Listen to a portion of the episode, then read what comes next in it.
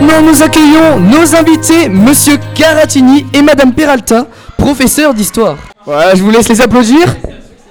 Maintenant, question de Baptiste. Pourquoi professeur? Pourquoi nous sommes devenus professeurs? Alors, en ce qui me concerne, je n'avais aucune idée de ce que je voulais faire après le bac. Et j'ai pris la meilleure note que j'avais eue. Et je me suis dit, eh bien, ça a l'air d'être pour moi, l'histoire et la géographie. Donc, euh, j'ai fait le choix d'aller en faculté d'histoire. Et puis, la première année est passée, la deuxième année est passée, la licence est passée, la maîtrise est passée. Et ensuite, euh, je me suis dirigée vers le professorat assez naturellement. Ah, continuez à mettre l'ambiance. Et j'ai encore une petite chose à dire, avant que Monsieur Caratini m'arrache le micro. J'avais donc 18 ans. Et ensuite, bien évidemment, j'ai grandi encore. hein, euh, je suis devenue une jeune adulte.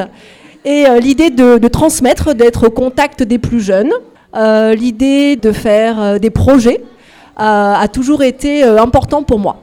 Et donc aujourd'hui, en tout cas à Simiane, j'exerce le métier dont j'avais toujours rêvé. Ben moi non. Parce que moi j'ai toujours rêvé d'être euh, footballeur professionnel ou champion du monde de tennis, parce que je fais beaucoup de sport, ou réalisateur de films de cinéma. Bon, comme j'ai échoué dans tout ça, je me suis dit il me faut un métier où il y a beaucoup de temps libre, où, où il y a des animaux que l'on peut élever. Donc je me suis dit l'enseignement c'est ce qu'il y a de mieux. Voilà. Oui, non, c'est une blague. C'est vrai que les élèves ne sont pas que des animaux. Ils, ils peuvent aussi comprendre des choses qu'on leur dit. Mais pas tellement en troisième. Les sixièmes, oui. On est d'accord.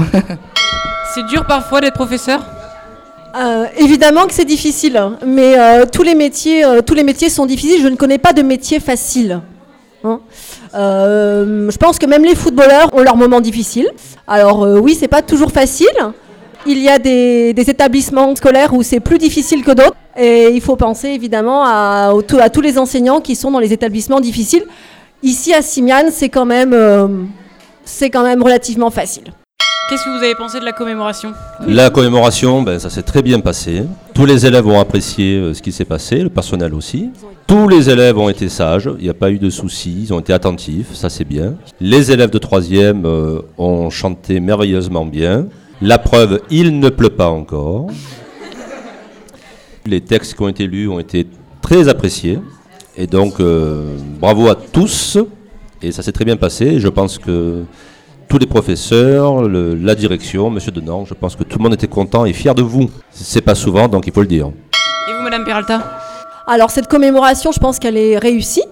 Euh, tous les élèves ont été euh, attentifs, ont été sages, ont été calmes, et ça, c'était indispensable à la réussite. Donc je suis euh, très contente de ce point de vue-là.